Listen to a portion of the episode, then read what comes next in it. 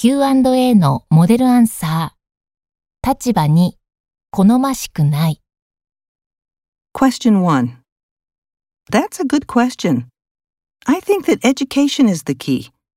We need media literacy classes for children so that they can learn which news sources are trustworthy and how to judge the content of news stories. They have to learn about things like bias and how profit motives can affect the type of stories that are reported on and the way they are presented. They need to develop critical thinking skills and become smart consumers of products and information. If they're well educated, they'll naturally turn to responsible, reputable news sources, and the ones that are just presenting sensational news stories or trying to sway people's opinions with false information will disappear because no one is interested in them anymore.